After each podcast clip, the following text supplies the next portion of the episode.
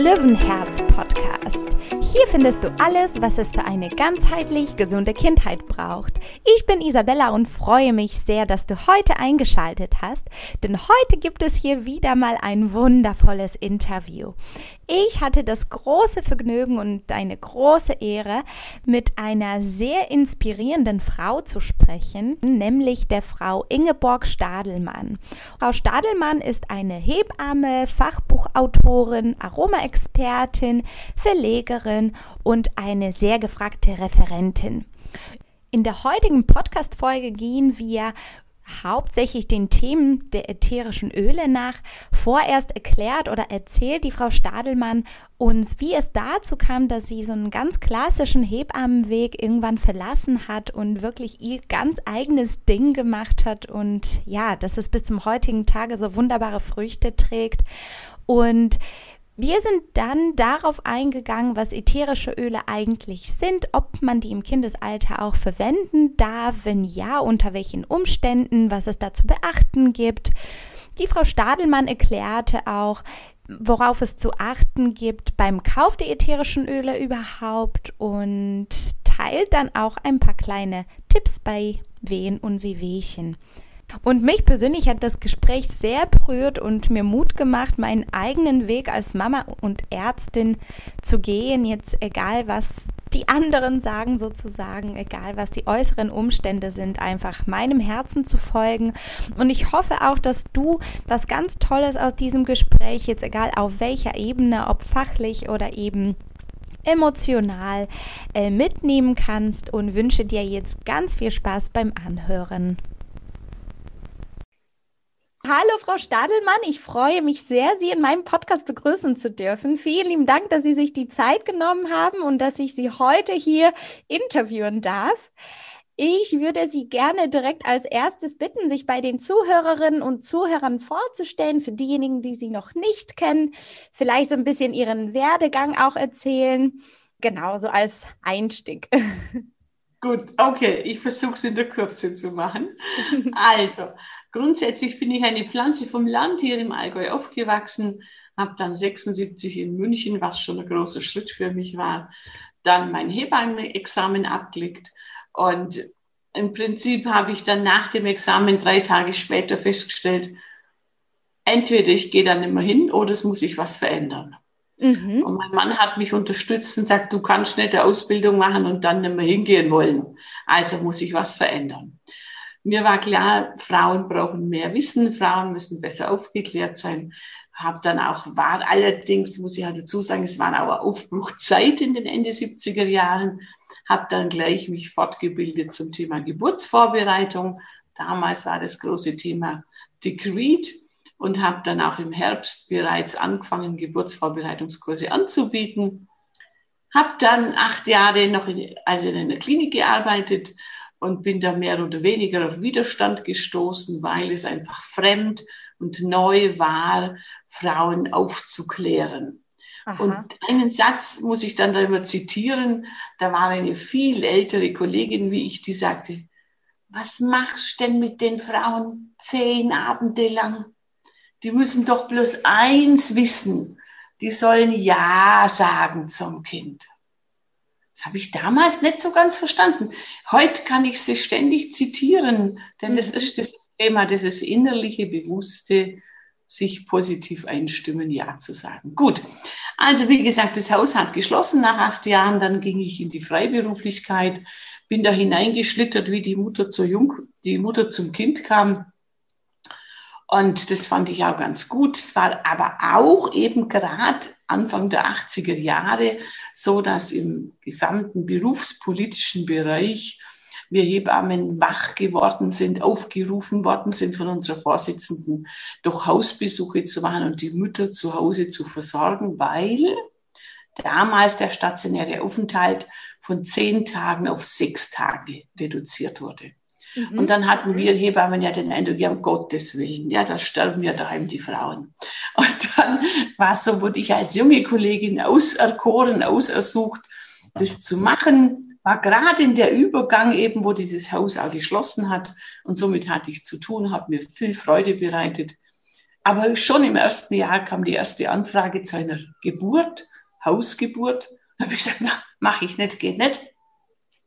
Die Frau sagte, doch, ich weiß, eine Hebamme muss zur Geburt kommen. Ich bin Krankenschwester, das haben wir gelernt. Da habe ich gesagt, okay, stimmt, ja, genau. Ja gut, dann muss ich mich vorbereiten, informieren.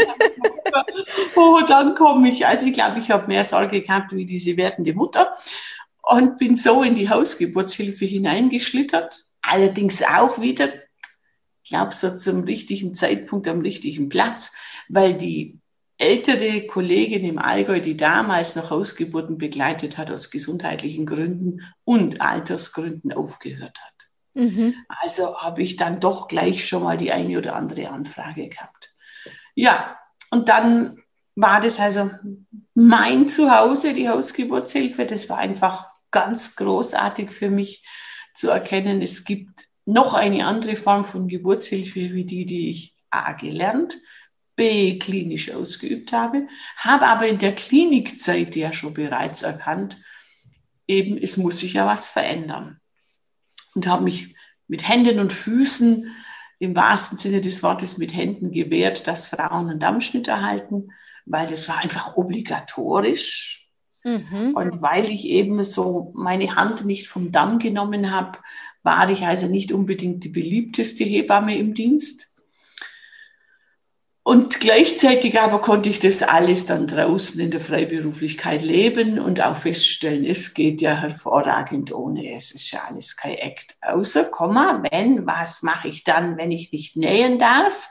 Dann war ich ja berufspolitisch aktiv. Auch da war gerade die Zeit reif. Und wir haben uns dafür eingesetzt, dass wenn wir Hebammen verletzen dürfen, dann wohl doch bitte auch nähen dürfen.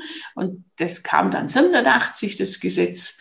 Und Dennoch habe ich nie in diesem Sinne einen Dammschnitt nähen müssen, weil ich in der Freiberuflichkeit einfach immer ohne auskam. Mhm. Aber ich habe eben halt auch in dieser Zeit dann das Dammmassageöl entwickelt, weil es mir einfach ein Bedürfnis war, bitte Frau unverletzt. Und es schon auch eine Notlage war. Was soll ich tun, wenn es nicht so ist? Also muss ich präventiv tätig sein. Hilft alles nicht und mich dann eben halt auch erinnert habe, was auch wieder eine andere alte Kollegin erzählt hat und habe ich halt viel wirklich mit den alten Hebammen versucht auszutauschen. Und die haben mir immer gesagt, da musst du Öl nehmen, Mädle. Wenn man Öl hat, dann läuft es wie geschmiert. und dann habe ich das auch wirklich den Müttern eben erzählt Jedoch waren die nicht so begeistert, weil Weizenkeimöl hat ja nicht gerade so seinen besonderen Geruch, gell? Mhm. Mhm. Und dann haben die Frauen gesagt, na, das stinkt. Und dann wieder parallel eben, es war einfach die Zeit des Um- und Aufbruches, mindestens in dem Bereich Geburtshilfe, frauenorientiertes Arbeiten. Und dann war eben der auch gerade, ja Mensch, da gibt's ja ätherische Öle. Da hat sich die Firma Primavera hier im Allgäu gegründet und ich war sofort mitten im Geschehen. Klar, warum? Frauen und Geburt gehört zusammen. Auch diese Frauen haben Kinder geboren und so war ich da schnell irgendwie mit dabei.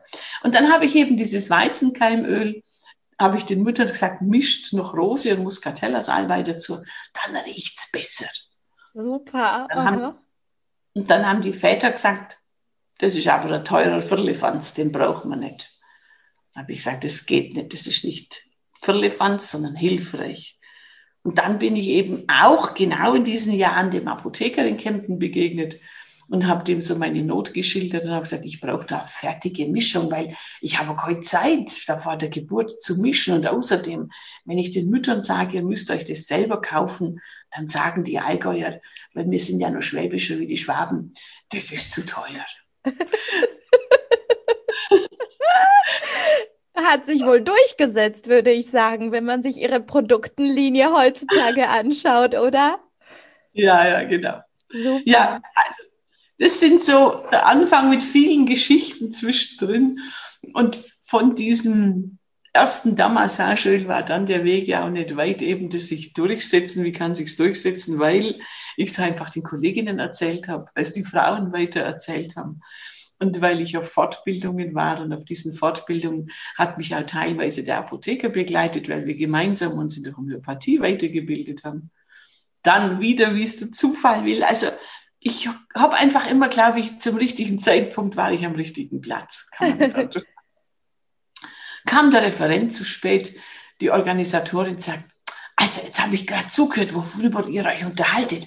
Das ist ja spannend, du nimmst ja Öl. Ah, deswegen brauchst du keine Epis schneiden. Aber weißt du was? Erzähl das bitte allen. Der Referent kommt später. Und wir waren immer so an die 150 Teilnehmerinnen. Da habe ich gesagt, das kann ich nicht, ich habe noch nie einen Vortrag gehalten.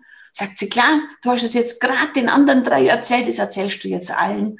Und so war meine Geburtsstunde der Referentin und ich habe das allen Kolleginnen erzählt. Und die haben gesagt, wo gibt's das Öl? Dann habe ich gesagt, da sitzt der Apotheker, ihr kennt ihn ja.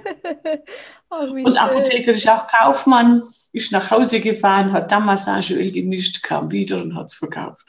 Das war die Geburtsstunde meiner Aromamischungen. Und dann ging es immer weiter mit zuvor schon und auch parallel, dass ich viel Homöopathie eben anwende, dass ich immer schon Pflanzenheilkunde kenne, weil ich aufgewachsen bin, mich dann natürlich spezifisch versucht habe zu informieren, was es zu wissen gibt. Und halt immer wieder die Frage der Frauen, wo steht es, was du sagst? Wir können es uns nicht merken. Mhm. Wo können wir das nachlesen? Und das war dann ein Wunderpunkt bei mir da gab es kein einziges Buch in Deutschland von einer Hebamme. Naja, das kann ja wohl nicht wahr sein. Da muss ich irgendwen zitieren, berufsfremde Menschen, nicht deutsch, sondern eher amerikanisch auch noch. Also, das muss anders werden. Und dann habe ich wirklich so diesen Mut gefasst, aber vielleicht auch den Auftrag, würde ich sagen, angenommen von vielen Eltern, die ich begleitet habe einfach hinzusitzen und es zusammenzuschreiben. Wie schön. Ist das die Hebammensprechstunde geworden? Genau. Unglaublich. Mhm. Zwei Jahre Schreibarbeit und dann war das Buch soweit fertig. Es war für mich also eine unvorstellbare Tat damals. Mhm. Mhm. Meine ersten Tippversuche in einem Computer. Das war also alles zur heutigen Zeit denke oh ja, unfassbar. Meine Enkelin mit elf kann heute schon besser mit dem Computer umgehen, wie ich damals. Ja, mit sicherlich. Wahrscheinlich auch äh, jeder Fünfjährige sogar heutzutage. Ja, ne? Vermutlich, vermutlich. Ja. Ach, wie wir schön. ja. ja. Wir hatten im Wohnzimmer meterweise Faxe am Boden liegen. Aha. War waren ja die Korrekturen, liefen ja noch nicht über E-Mail. Das war ja noch gar nicht. Mhm. Also gut, Geschichte. Unglaublich. Ja, wie schön, dass Sie da einfach dran geblieben sind und sich dann irgendwie auch immer so ein bisschen verantwortlich dafür gefühlt haben, die Geburtshilfe auch mit zu gestalten, mit zu formen und auch zu verändern. Ne? Weil ich glaube, dass äh, bis zum heutigen Tage ist ja noch viel, ja, Verbesserungsbedarf ist vielleicht jetzt das, das falsche Wort, aber ich erlebe das zumindest so ein bisschen zwiespaltig. Ne? Es ist also wir sind immer noch in einem Entwicklungsprozess. Mhm. Ja. ja. Das ist eigentlich das, was mir selber rückblickend so deutlich wird. So ein Entwicklungsveränderungsprozess braucht unglaublich Zeit. Ja. Also das hätte ich ja nie gedacht, aber das habe ich jetzt auch gelernt, was mich aber nicht müde macht zu sagen, dranbleiben. Mhm. Denn sonst ist die Gefahr groß, naja, das dauert ja eh lang. Nee, dranbleiben. Und ich glaube, ich war da so getrieben fast, einfach aus meinem persönlichen Erlebnis. Ich habe einfach selber als Mutter erfahren, was es heißt zu gebären in diesen verschiedensten Varianten. Mhm. Und ich denke, das hat mich schon nochmal stark geprägt. Mhm. Genau. Das kann ich mir auf jeden Fall sehr gut vorstellen. Das war bei mir ja ähnlich. Also mit der Geburt meines Sohnes hat sich ja unglaublich viel verändert und auf einmal bin ich mit Themen auch konfrontiert worden, die mich vorher ehrlich gesagt gar nicht richtig interessiert haben, wo ich gar nicht wusste, man könnte über sowas nachdenken. Ne? Ja. Und, und die in der äh, Medizin nicht präsent sind. Richtig, genau. Ne? Also es wird häufig in der Schulmedizin auch nur der eine Weg aufgezeigt. Also mir war das auch lange nicht klar, dass es sowas wie eine Hausgeburt überhaupt gibt. Genau. Mhm. Ähm, und deswegen finde ich das umso schöner, dass wir heute auch hier so zusammensitzen können und das mhm. Thema vielleicht auch äh, präsenter machen dürfen. Und ähm, ja, was, was mich auch jetzt gerade auch besonders berührt, ist, dass kam auch so ein bisschen aus ihrer persönlichen Geschichte, aus ihrer persönlichen Erfahrung heraus, diese Not und dieses Gefühl, was verändern zu wollen, zu müssen. Und das ist etwas so, was mit mir total resoniert, ne? auch mit, mit meinen persönlichen Erfahrungen. Sehr schön. Ich glaube, Sie sind ja auch junge Mutter, gell? Richtig, mein Sohn, der ist 14 Monate alt. Ja, sehen Sie, und das ist das, was ich eben immer auch meine. Wenn Frauen Kinder gebären, ist Frau im Änderungsprozess, im Anpassungsthema. Das Leben ändert sich. Und das ist einerseits sehr kräfteraubend, andererseits aber eine Fülle an neuen Erkenntnissen. Und da das sollten Frauen nutzen. In der, wir können, glaube ich, nie so viel verändern wie in der Zeit. Das, Leben, das Kind fordert uns in der Veränderung, das Leben fordert uns und wir können aber, glaube ich, auch in der Zeit ganz, ganz, ganz, ganz viel bewegen. Es ist eine enorme Kraft, die hier frei wird. Absolut. Oh, ich kriege gerade so ein bisschen Gänsehaut. Ja, mir geht es auf jeden Fall sehr ähnlich. Ja, wunderbar. Es braucht nur oft ein Ventil. Mhm. Wo, wo kann das hingehen? Ja ein Kanal, irgendwo ein Weg, ne, der sich da, ja. der dadurch mhm. gebahnt wird sozusagen. Schön. Ja. Mhm. ja. Frau Stadelmann, sollen wir vielleicht zu den ätherischen Ölen ein bisschen rübergehen? Das ähm, war auch so ein Thema, was, was wir uns gemeinsam hier überlegt haben. Eben vielleicht was ganz kurz für diejenigen, die mit ätherischen Ölen noch nie gearbeitet haben. Ich habe so das Gefühl, es gibt auch sehr widersprüchliche und unterschiedliche Informationen, die man so da draußen finden kann. Zum einen, ätherische Öle wären nichts für Kinder. Zum anderen doch, man müsste da aber auf einige Sachen achten. Ähm, wären Sie so lieb, uns da ein bisschen an das Thema ranzuführen? Ich versuche es in der Kürze, was nicht einfach ist. Ich mache dazu Ausbildungen, die über 100 Stunden gehen. Also, das Allerwichtigste ist, dass sich alle bewusst sind, egal ob es jetzt um die Kinder geht oder um die Großmutter oder sich selbst. Ätherische Öle sind extremste Konzentrate, die so in dieser Form nirgends auf der Erde vorhanden sind, weil sie in der Pflanze nur ein Teil darstellen. Das heißt also, ohne technisches Verfahren gibt es kein ätherisches Öl und wir ziehen nur diesen einen Teil aus der Pflanze, das ätherische Öl. Und dann haben wir ein extremstes Konzentrat. Und das, wenn er mal ins Bewusstsein kommt, dann verstehen, denke ich, auch alle, dass man sie dringend verdünnen muss, gut verdünnen muss, dass sie dann für alle, für jung und alt verträglich werden. Mhm.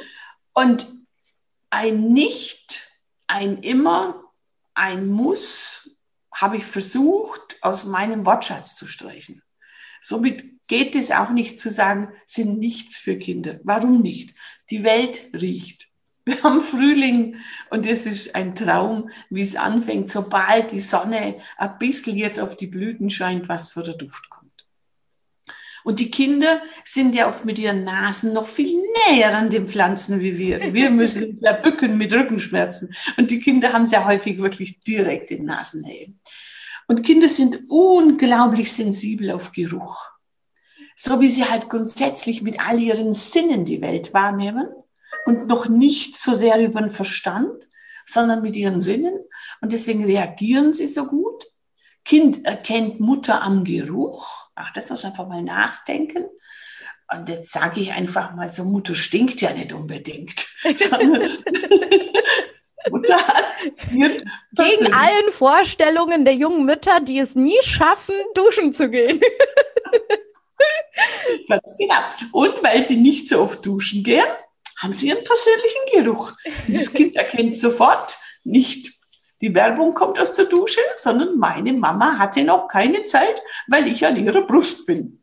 Und das ist Menschengeruch und das riecht Kind. Sprich, wenn wir mit anderen Pflanzenduftstoffen kommen, dann müssen wir auch in die Sparsamkeit gehen. Auch so wie auch auf die Weite niemand riechen kann, hier sitzt der stillende Mutter. Die Frau riecht anders in der Stillzeit. Mensch an sich hat seinen Geruch. Und wenn wir ihn nicht verändern durch künstlichen Geruch, dann haben wir immer einen zarten Geruch. Und so zart sollte dann auch Pflanzengeruch, wenn er eingesetzt wird, auch für Kinder benutzt werden. Aber da gehe ich konform mit denen, die sagen, nein, ein Kind braucht keine Beduftung im Sinne von, es muss eine Duftlampe an seinem Kinderzimmer. Nein, bitte nicht. Aber gut überlegen, wenn wir eben das Kind pflegen, Hautpflege, was benutzen wir dazu? Und da ist im Prinzip auch ganz simpel. Wenn man mal weggeht von diesem Thema, ich will Aromatherapie, Aromapflege, ich will Pflanzen, sondern wenn man sagt, ich sehe, das Kind benötigt eine gute Hautpflege, weil es wird einfach, wenn es geboren ist, dann konfrontiert mit Luft, Stoff, Waschpulverrückständen etc. Und in vielen, vielen Kulturen ist es einfach ganz normal, dass die Kinder einmassiert werden. Und das geht nur mit dem Öl. Und wer weiß, habe ich manchmal schon gesagt, bei uns hier im Allgäu ist das fette Pflanzenöl nicht beheimatet, aber die Butter. Und vielleicht haben auch die alten, alten kann man nicht sagen, sondern die Frauen von einst auch das benutzt, wenn den Kindern es nicht gut ging. Mhm. Ich persönlich zum Beispiel bin schon gepflegt worden mit Johanniskrautöl. Das ist etwas, was bei uns beheimatet ist. So hat, wenn man hinguckt, jede Kultur irgendetwas, um Haut geschmeidig zu machen, sage ich mal, und Haut zu pflegen, zu schützen, vor allem auch vor Einfluss von außen, vor Verletzung, vor Sonne etc. Und wenn man so ein fettes Pflanzenöl benutzt, dann ist es empfindlich. Dann geht es relativ schnell kaputt. Und schon vor Jahrhunderten ist erkannt worden, wenn man eben so ein ätherisches Öl dazu gibt, dann wird es stabiler, dann hält es besser. Ah. Denn ätherische Öle sind ja nichts Neues, die gibt es ja schon seit Jahrtausenden. Und riechen tut der Mensch ab der siebten Lebenswoche. Also seit der Mensch die Erde bevölkert, riechen wir und freuen uns über Geruchsstoffe, über Duft, Pflanzenduft, Blüten, wunderbar. Und dann haben die Menschen erkannt, wenn man so einen Hauch Duftstoff ich sage jetzt Duftstoff, genau genommen, aber ist schon klar, reines ätherisches Öl ist auch ein Duftstoff der Pflanze, ein duftender Wirkstoff der Pflanze. Geben wir das in so ein fettes Pflanzenöl, ob es nun Sonnenblumenöl heißt, Mandelöl heißt, Sesamöl heißt, dann ist dieses hochsensible, empfindliche, fette Pflanzenöl stabiler. Es hält länger. Es mhm. geht nicht kaputt. Und das war ja eigentlich ursprünglich der Industrie ihr Gedanke, was kann ich tun, diese Substanzen stabil zu machen. Bis dann später, also damals war es nicht Industrie, sondern damals war es Lebensmittelhausgebrauch. Und die Industrie hat uns dann Paraffine gebracht, weil sie haltbar sind, waren sie so begeistert. Jetzt haben wir kapiert, Paraffine taugen nichts für die Haut. Aber Olivenöl oder Sonnenblumenöl wird halt ranzig. Und wenn ich das ein bisschen stabilis oder stabilisieren muss, kann ich etwas ätherisches Öl dazugeben. Und sieh da, es bleibt stabil. Aber es braucht ganz wenig dazu. Unter ein Prozent reicht. Mhm. Und wenn es dann nur einigermaßen angenehm eben riecht, dann hat nämlich die Mama den Smiley auf dem Gesicht. Und der Papa vielleicht auch. Und wenn es Mama und Papa gut geht, sagt das Kind, okay, bei denen gefällt es mir, da bleibe ich. Ja. Das muss man sich einfach diesen Kreislauf vorstellen. Wenn es der Mutter stinkt, dann ist das keine angenehme Zuwendung. Mhm. Dann sagt ihr, oh, jetzt soll ich das Kind da damit einreiten? Okay? Machen wir nicht. Also, wenn es angenehm riecht, springt der Funke der Freude auf das Kind über. Berührung löst sowieso einen Oxytocinschub aus. Damit tritt Wohlbefinden ein. Und so schließt sich dieser Kreislauf von der, vom Pflanzenwirkstoff über die hochwertige Hautpflege, weil diese fetten Pflanzenöle haben essentielle Fettsäuren. Das braucht die Haut für ihren Schutz. Und weil es dann einigermaßen gut riecht, ist es stabil. Dann braucht man sich keine Gedanken machen, ob das was Schlechtes oder Gutes ist. Und weil es gut riecht, macht es der Mama Spaß, geht es dem Kind gut, sind alle entspannt. Mhm. Ja. Das ist im Prinzip dieses Thema. Und wenn man so dabei bleibt, ätherische Öle geringst zur Hautpflege, im Windelbereich auch zum Schutz, wenn es notwendig ist, einfach auch zum Sonnenschutz wenn dann so die allerersten Blessuren kommen, dann hilft es eben halt auch, weil dann wieder diese Kombi ätherisches Öl ist gleich duftender Wirkstoff plus essentielle Fettsäure aus dem Fettenöl. Das braucht die Haut, um zu regenerieren. Ganz easy eigentlich. Mhm. Nur ist es ja so, dass die, dass die ätherische Öle ja nicht nur diesen duftenden Wirkstoff, also klar, das ist ein duftender Wirkstoff, aber die wirken sich ja auch unterschiedlich aus im Körper, so wie ich das verstanden habe. Je nach ätherischen Öl äh, kann vielleicht etwas eher zur Hautpflege benutzt werden bei irgendwelchen Ekzemen oder wenn man zum Beispiel merkt, das Kind ist ein bisschen aufgeregt, da kenne ich das zum Beispiel, dass man römische Kamille oder, oder Lavendel nimmt. Das heißt, jedem ätherischen Öl kann auch so eine gewisse Eigenschaft noch zugeordnet werden oder, oder Wirkung, die dieser Stoff dann auch im Körper auf unterschiedlichen Ebenen auslöst. Ist Jein, das so oder ist es nicht Jein, so? Ja, okay. Also, mhm. so, können, oder sagen wir, der Wissenschaft ist es gelungen, diese Einzelwirkstoffe, diese Einzelsubstanzen in den ätherischen Ölen, die wiederum ein Einzelstoff der Pflanze sind, in diesen ätherischen Ölen verschiedenste Wirkstoffe zu erkennen, als chemischen Baustein zuzuordnen und auch zuzuordnen, was dieser Baustein denn in der Pflanze vermag. Mhm. Und diese Wirkung dieser Einzelbausteine, die in einem ätherischen Öl zwischen einzelnen 30 Substanzen bis zu 1000 Substanzen in einem Tropfen vorkommen können. Ob nun diese Einzelwirkstoffe tatsächlich im menschlichen Organismus wirklich die Wirkung tun, da müssen wir noch Fragezeichen machen aus der wissenschaftlichen Erkenntnis. Aus der Erfahrungsheilkunde haben wir unzählige Beobachtungen. Mhm. Wie gesagt, aber das ist dann ein, ein Zusammenspiel von angenehmem Geruch, wenn wir die Öle wählen, die Mutter gerne riechen mag, gehen wir davon aus, wird es das Kind auch einigermaßen akzeptieren. Weil die Mutter hat, wenn es gut riecht, über ihr limbisches System eine Ausschüttung an Botenstoffen, eine Ausschüttung an Hormonen, die dann bei ihr, banal gesprochen, zum Smiley im Gesicht führt. Mhm. Und wenn wir den Smiley haben, dann haben wir eben Glücksbotenstoffe. Und das kann ich dann auch mit der Berührung über das Kind mitvermitteln. Mhm. Es sind nicht nur diese Wirkstoffe der ätherischen und schon gleich gar nicht, wenn wir es in so einem geringsten Anteil von 0,1 Prozent oder 0,9 Prozent haben. Mindestens unter 10 Prozent bei den Babys. Entschuldigung, unter 1 Prozent. Das heißt, es ist ein multifaktorielles Geschehen von Zuwendung, Geruch, und am Ende vielleicht Wirkstoff. Mhm. Was wir wissen, dass ätherische Öle und ihre Wirkstoffe über unseren Geruchssinn, wie gerade erklärt, über das neurologische System immer etwas bewirkt auf unserer Botenstoff- und hormonellen Ebene. Mhm. Deswegen oberstes Gebot, ob Kind oder Erwachsene, wenn das Kind sich abwendet und sagt, mm, es ein Baby schreit nicht sofort. Es wendet sich vielleicht nur ab. Größere Kinder sagen schon, boah, Mama, das stinkt.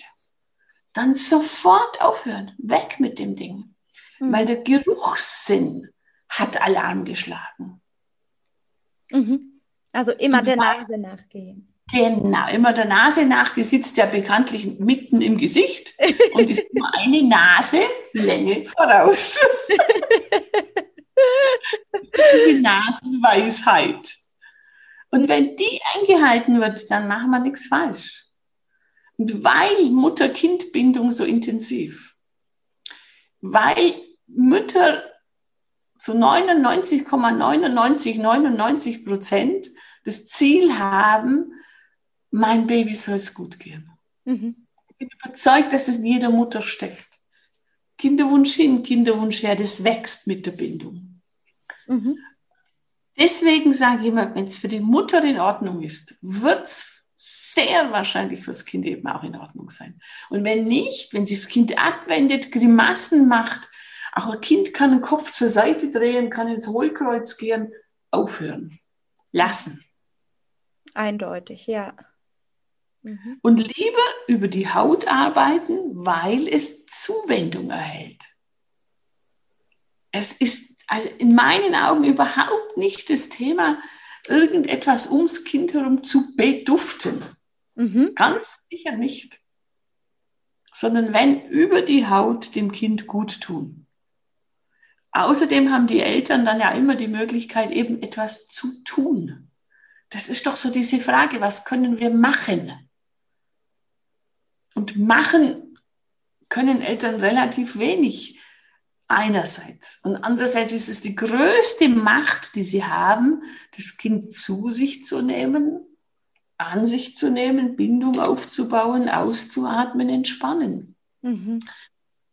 Und wir sind eben heute in einer Welt, wo man nicht immer sofort entspannen kann, weil die Umgebung es nicht zulässt. Und nehme ich jetzt also Naturparfum mit einem Tropfen und sage, oh, das tut gut. Mhm. Das ist so wie Fenster öffnen und einen frischen Lavendelduft reinlassen. Nur haben wir den halt nicht 365 Tage. Und in der Stadtmitte im siebten Stock auch nicht. Ja. Und deswegen kann man das in diesem Hauch, als käme so ein Windstoß von der Provence, der Hauch Lavendel kann gut tun.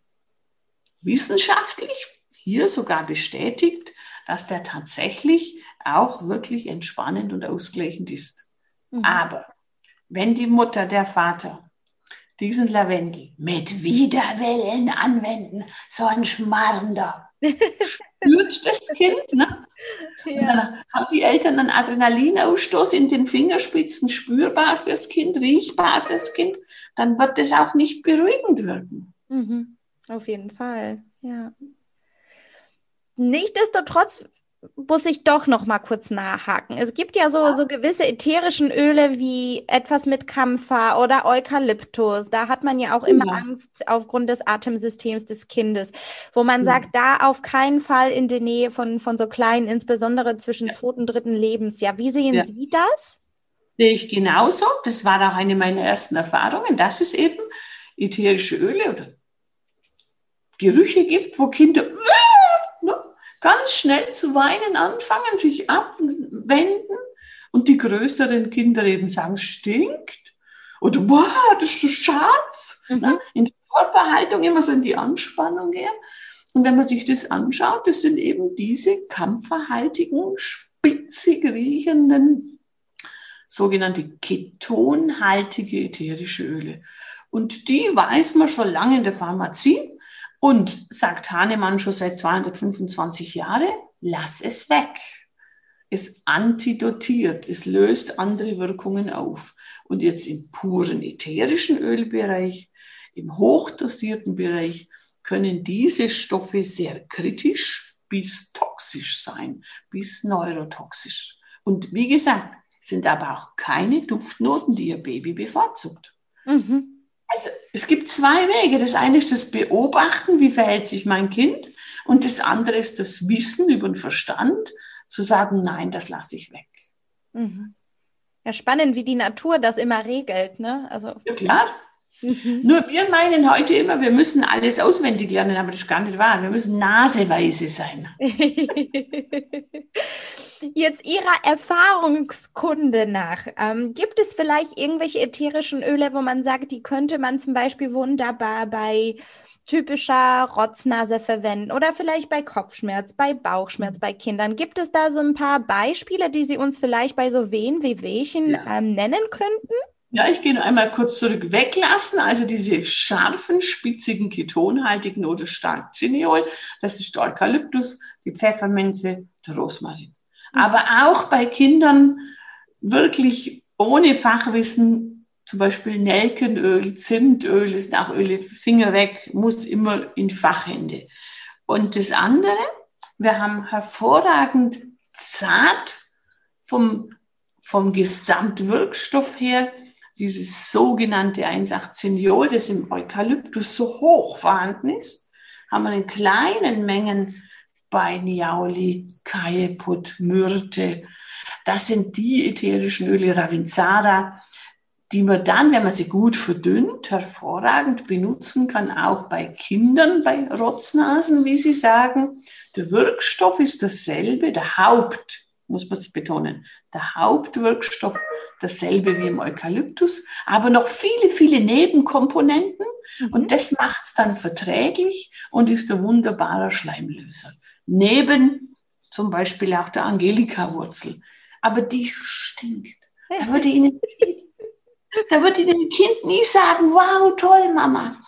Aber eben mit dem anderen Öl gemischt, zart in der Dosierung, hervorragend hilfreich. Das ist das Thema im ätherischen Öl. Wir dürfen nicht Lavendel mit Eukalyptus, Pfefferminze, römische Kamille vergleichen, geht nicht.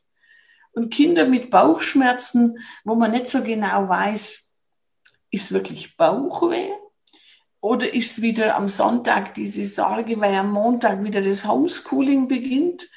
Oder das kleinere Kind schon spürt, die Mama ist recht aufgeregt, weil die anderen alle daheim sind? Was es so sein kann. Die römische Kamille, da müssen wir zart dosieren, die ist im Duft nicht unangenehm, aber die ist so intensiv und auch sehr teuer. Das wird auch allen zu teuer werden. Römische Kamille zart dosiert nimmt dieses, diese psychische Anspannung. Mhm. Und Kinder haben Bauchweh. Also entweder weil es die Oma diagnostiziert oder weil man halt immer, wenn ein Kind schreit, hat es halt Bauchweh. Mhm. Warum auch immer dem so sei. Doch ich weiß es, weil die Nabelschnur war am Bauch. Ne? Die Bindung zur Mama und das weiß das Kind viele Jahre, viele, viele Jahre bis in die Pubertät. Ich habe Bauchweh. Und die Mutter weiß genau, das ist was anderes. Und da hilft römische Kamille bei so einer Unruhe, die oft mehr vom Kopf, von der Umgebung kommt, vom Stress. Und wenn es dann tatsächlich das viele Essen ist, sprich reichlich Muttermilchangebot, vielleicht aber auch schon am Tisch die erste Beikost, das kombiniert mit dem Fenchel und dann vor allem mit Kreuzkümmel, weil der viel hautfreundlicher ist wie der normale Kümmel im ätherischen Öl. Dann kann man diesen Kindern eine wunderbare Baucheinreibung machen. Und wieder haben wir dieses Multithema. Mhm. Riecht, Berührung tut gut, die Berührung regt den Darm an, es wird der warmer Bauch, das Kind hat die Zuwendung wieder, da schließt sich der Kreis wieder und dann ist es wieder besser. Mhm. Die Bauchwickel also. Mhm. Ja, genau, genau. Mhm, super. Ja, ich finde persönlich römische Kamille auch zum Beispiel sehr penetrant im Geruch. Ja. Also das ist äh, auch nichts, was ich gerne rieche. Ich äh, greife da auch eher bei Lavendel, auch wenn ich selber merke, ich bin so ein bisschen mhm. aufgeregt oder es war zu viel drumherum. Äh, genau, oder auch für, für meinen Kleinen eben vom zu Bett gehen oder so. Mhm. Genau, ist auf jeden Fall unser Favorit hier im Haus. Genau. Wichtig wäre mir hier nur noch zu sagen, bitte nicht immer Lavendel. Mhm. Bitte zieht die Kinder nicht groß mit einem Duft, mhm. weil es das, das unseren Hippocampus, unser zentrales System viel zu sehr prägt. Denn es kann ja dann auch irgendwann einmal Ärger geben zwischen Mutter und Kind. Und dann kommt wieder irgendwo Lavendel bei dem Kind. Oh Gott, die Alte lässt mich nie los. Ja, ja. die Verschaltung hat es getan. Oh. Wir dürfen nicht den Fehler machen, den wir schon hatten vor 30 Jahren, wie ich angefangen habe, haben unzählige Menschen gesagt, Lavendel, oh Gott, bleib mit dem Lavendel vom Leib. Den hat meine Großmutter überall gehabt. Mhm. Und fangen die Enkelinnen auch an, alles mit Lavendel aus. Bitte nicht dringend abwechseln. Auch in einem Beschwerdebild einmal was Ähnliches benutzen, damit in unserem Kopf nicht abgespeichert wird, Lavendel schlecht schlafen, die Mama will, dass ich ins Bett gehe. Mhm. Den Luftikus haben wir auch noch. Ja, da haben wir dann zum Beispiel eben ein bisschen römische Kamille mit drin und ein wenig Sandelholz. Das war der Grund, warum ich auch zu Mischungen gegriffen habe. Ja damit nicht eine Pflanze, eine Duftnote im Vordergrund ist. Mhm. Ah ja, okay. Auch, auch natürlich als Beispiel der Natur. Die Natur kennt keine Monokultur. Das mhm. macht nur der Mensch. Die Natur hat so ungefähr, also bei uns hier auf einem Quadratmeter 20, 25 Pflanzen. Mhm. Deswegen war für mich klar, pur entweder zu teuer, zu intensiv und entweder auch vielleicht nicht nasenfreundlich, aber in der Kombination mit anderem, ja, dann passt's. Mhm. Jetzt, wenn jemand sich mit ätherischen Ölen ähm, ein bisschen beschäftigen möchte oder sich ein paar Öle oder Ölmischungen gerne zulegen möchte, Worauf gibt es da Ihrer Meinung nach zu achten? Weil da gibt es ja auch einen Riesenmarkt heutzutage. Wenn man, wenn man ins Internet geht, da kann man sich auch, ja, tot kaufen, wenn man, wenn man so möchte. Und da gibt es ja auch unterschiedliche Produkte von, ja, wo man nicht so richtig weiß, was ist da eigentlich drin. Gibt es irgendwelche Tipps, die Sie uns geben können in Bezug auf, worauf man achten soll beim Kauf? Also einfach von seriösen europäischen Anbietern auf, wenn es reine ätherische Öl ist, muss draufstehen, neben dem naturreinen ätherischen Öl der botanische Name, der dann, dass man rückschließen kann, ist auch wirklich hoffentlich drin, was draufsteht. Dann sollte, wenn möglich, vielleicht sogar der Anbruchs-, Aufbrauchsdatum oder mindestens Herstelldatum sein. Das große Problem im Moment ist, es werden ätherische Öle in Mengen angeboten, was in einer normalen Familie nicht aufgebraucht werden kann. Und dann eben dran denken, ätherische Öle sind durchschnittlich ein Jahr haltbar. Rose und das Sandelholz und römische, äh, römische Kamille geht so zwei, höchstens drei Jahre. Rose, Sandelholz, sage ich, kann man mit ins Grab nehmen, aber dafür kauft man es ja nicht. Wird also aber muss eh stark verdünnt werden. Die übrigen sind so um ein Jahr alt. Und wenn dann heute jemand so in einem Set 30, 40 ätherische Öle angeboten kriegt, mal 5 Milliliter, kann keine normale Familie aufbrauchen in einem Jahr. Und dann frage ich mich, wo bleibt hier dieser ganze Ökogedanke? Alle möchten was Pflanzliches, Bio natürlich, und horten es zu Hause und schmeißen es weg. Das ist kein Nachhaltigkeitsgedanke. Mhm es ist dringend notwendig, auch zu überlegen, Mensch, wenn ich nur einen kleinen Bruchteil davon benutze, können noch neun weitere Menschen es nutzen. Und wir wissen, wissenschaftlich bestätigt mittlerweile, auch beim Lavendel, in ein Prozent, max zehn Prozent so ein Tropfen auf die Fußsohle reicht aus. Es muss nicht pur sein. Und umso kleiner der Mensch, umso weniger. Und dann finde ich das doch genial, wenn da noch neun andere profitieren davon. Mhm. Und dann werden wir dem gerecht, was die Menschen möchten. Natursubstanzen, naturreine Substanzen, dann kann es die Erde auch liefern. Mhm. Aber solange alle nur Lavendel wollen, niemand mehr bereit ist, in der Augusthitze zu ernten, ja, wie soll es denn funktionieren? Mhm. Also das ist mir nochmal das Thema der Haltbarkeit ein großes Thema. Und dann würde ich eben wirklich lieber dazu raten und sagen, schauen Sie, es gibt genügend Fertigprodukte, Firmen, die schon seit Jahrzehnten sich damit beschäftigen, mit der Pflanzenheilkunde.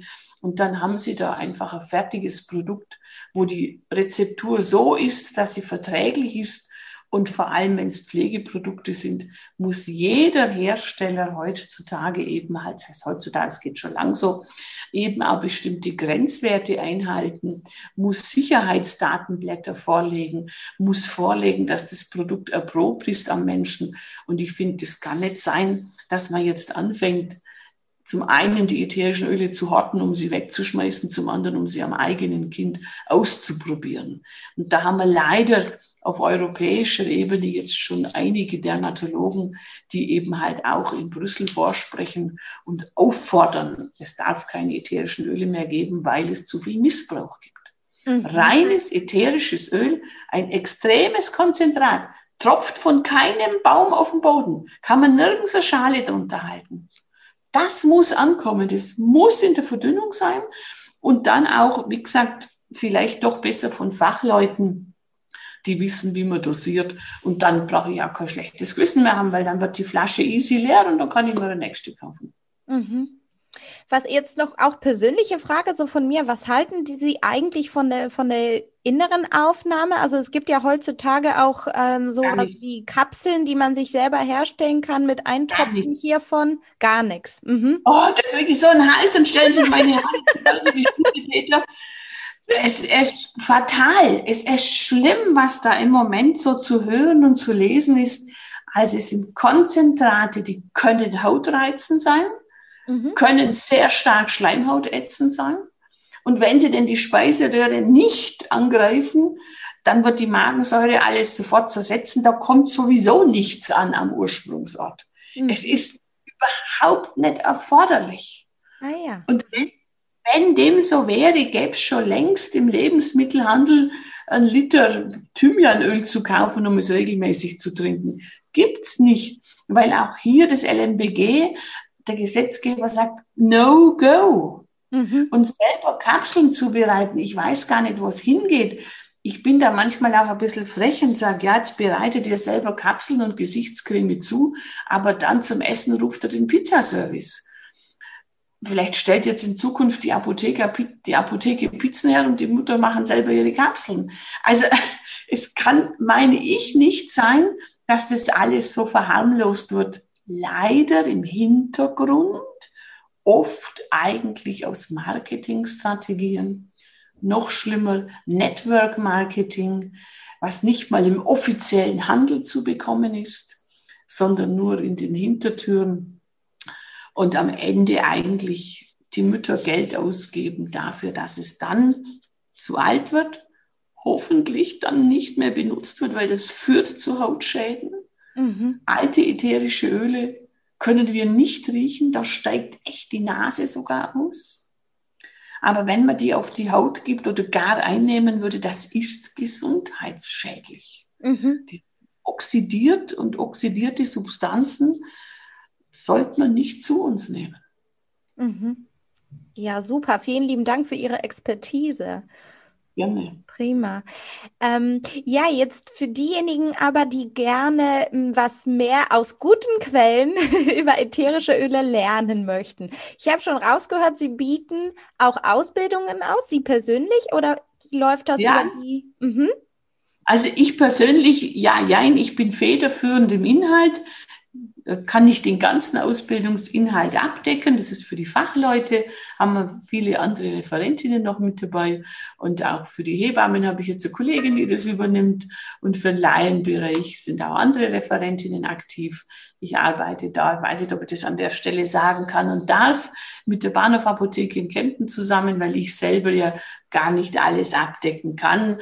Und wir haben uns da einfach schon alle gemeinsam eben fortgebildet und da können auch natürlich Fachleute wie Laien sich informieren.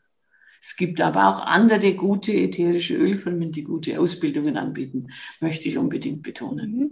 Ja, ich werde das auf jeden Fall hier in die Podcast-Beschreibung äh, dazu tun. Wenn jemand Interesse hat, kann, kann man da gerne auf der Webseite von der Bahnhofapotheke Kempten stöbern und da trifft man auf jeden Fall auf wertvolle Informationen. Ich habe auch gesehen, Sie bieten neuerdings auch die Webinare an. Da kann man sich auch äh, für ein paar Stunden oder einfach für ein, für ein Webinar anmelden. Das ist ja. teilweise sogar kostenlos, richtig? Genau. genau. Mhm. Schnupper, kostenlose, einfach auch so als als Danke an viele, viele Leserinnen, als Danke an viele Kundinnen. Ich gebe gern einfach mein Wissen weiter. Ich habe also einen Punkt erreicht jetzt, wo ich sage, ach ja, schön, wenn noch viele zuhören. Vielleicht geht das Wissen weiter. Ich kann irgendwann vielleicht nimmer und ich mache das einfach gern. Und immer wenn es dann in die Tiefe geht oder wenn es länger dauert, muss es natürlich kostenpflichtig sein, denn wir müssen sie auch irgendwie finanzieren. Ja, natürlich, auf jeden Fall. Ja, super. Dann werde ich auf jeden Fall oder kann ich den Zuhörerinnen und Zuhörern auch ihre Bücher empfehlen. Ich kenne auch ja, alle von denen, aber auch einige. Gibt es noch irgendwas, was Ihnen einfällt, was Sie gerne empfehlen möchten? Also grundsätzlich, weil wir ja bei dem Thema der Mütter sind, gell, ja. empfehle ich natürlich am liebsten das Buch Aromamischungen für Mutter und Kind. Das war erst so unter dem Thema Aromatherapie, Schwangerschaft, Stillzeit und jetzt haben wir das neu aufgelegt und habe ich es erweitert nochmal auch vom Inhalt.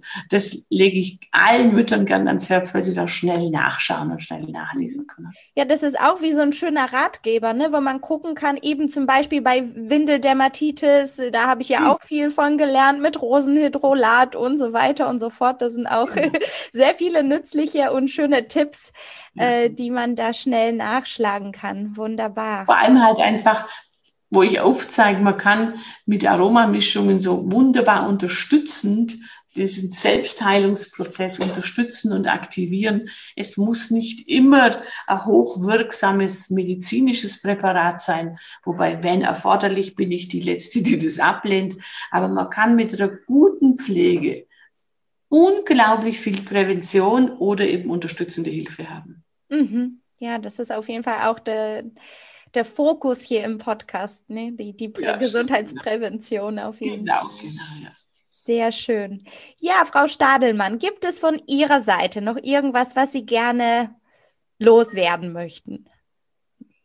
Ja, ich möchte, ich mag das eine loswerden. Ich wünsche mir viele junge Eltern, die Ja sagen zum Kind, die sich bewusst werden, wie viel an wirklicher Wirkkraft uns Pflanzen zur Verfügung stellen, wenn wir alle ein bisschen schwäbisch werden und sparsam sind und teilen, dann steht wirklich auch ausreichend zur Verfügung, denn diese Pflanzenrohstoffe kommen vom gesamten Globus und ich wünsche uns allen, dass wir gesund bleiben und dass dieser Globus weiterhin beerntet werden kann, die Menschen sammeln können weiterhin, um uns diesen wertvollen Rohstoff zur Verfügung zu stellen.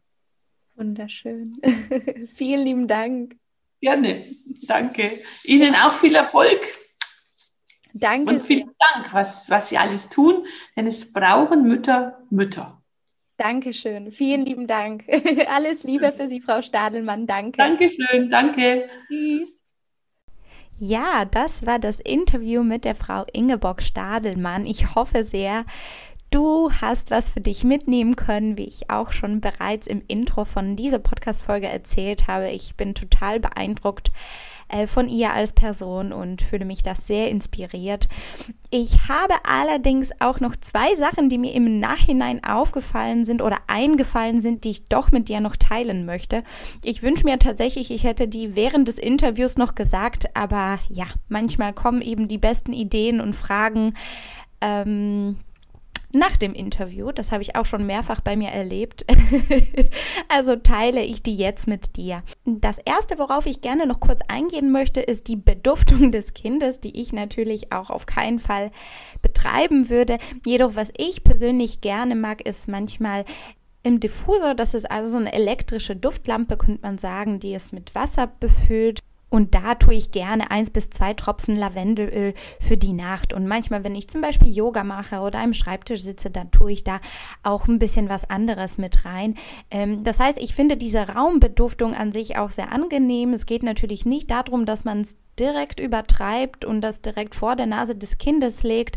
Nichtsdestotrotz finde ich, kann man das als so ein Add-on zu einer schön gemütlichen Abendroutine mit benutzen, um den Raum vielleicht schon so ein bisschen vorzubereiten, wenn die beiden Parteien das natürlich mögen.